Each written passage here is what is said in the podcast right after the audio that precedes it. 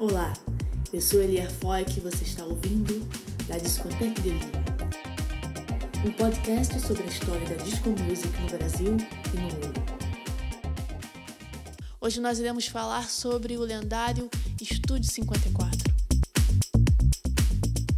No final dos anos 70, o Estúdio 54 era uma das casas noturnas mais conhecidas do mundo e desempenhou um papel muito importante no crescimento da música disco e da cultura das casas noturnas.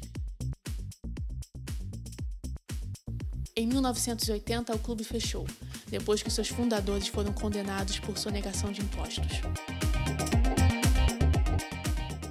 Os empresários por trás do Estúdio 54 eram Steve Rubel e Ian Schrager, colegas de quarto de universidade e que entraram no ramo de casas noturnas depois que seu primeiro empreendimento, uma rede de restaurantes especializados em carne, fracassou. Em 1977, transformaram o antigo teatro da CBS em uma boate. Demorou apenas seis semanas para ficar pronto e custou 400 mil dólares. Rubel e Schrager contrataram um arquiteto, design de interiores e de iluminação renomados para criar um ambiente dinâmico e único. Um mês após a abertura, a autoridade de licores do estado de Nova York invadiu o Estúdio 54 por vender bebidas alcoólicas sem licença e o fechou. Os donos da boate disseram que foi um mal-entendido e na noite seguinte reabriram, servindo apenas suco de frutas e refrigerante, em vez de bebidas alcoólicas.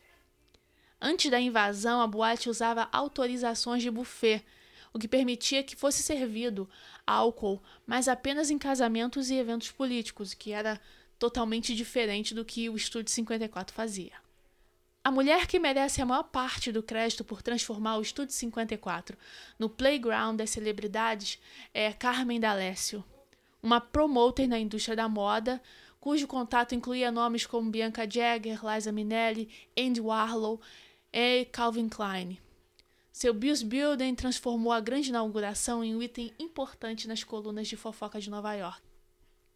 E seus esforços posteriores, como ter a Bianca Jagger posando em cima de um cavalo branco na sua festa de 30 anos, alimentou ainda mais o fascínio do público pelo Estúdio 54.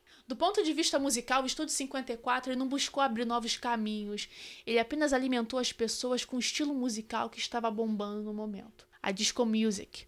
Artistas como Grace Jones, Donna Summer e Gloria Gaynor fizeram apresentações ao vivo, mas o Estúdio 54 pertencia mesmo aos DJs. Enquanto a disco music reinava suprema nas paradas, o Estúdio 54 reinava supremo entre as discotecas, desfrutando de uma era de ouro que durou desde a abertura em 1977 até sua festa de encerramento em 4 de fevereiro de 1980. O Estúdio 54 foi vendido e os donos, os outros donos, tentaram fazer do local um sucesso, mas fracassaram.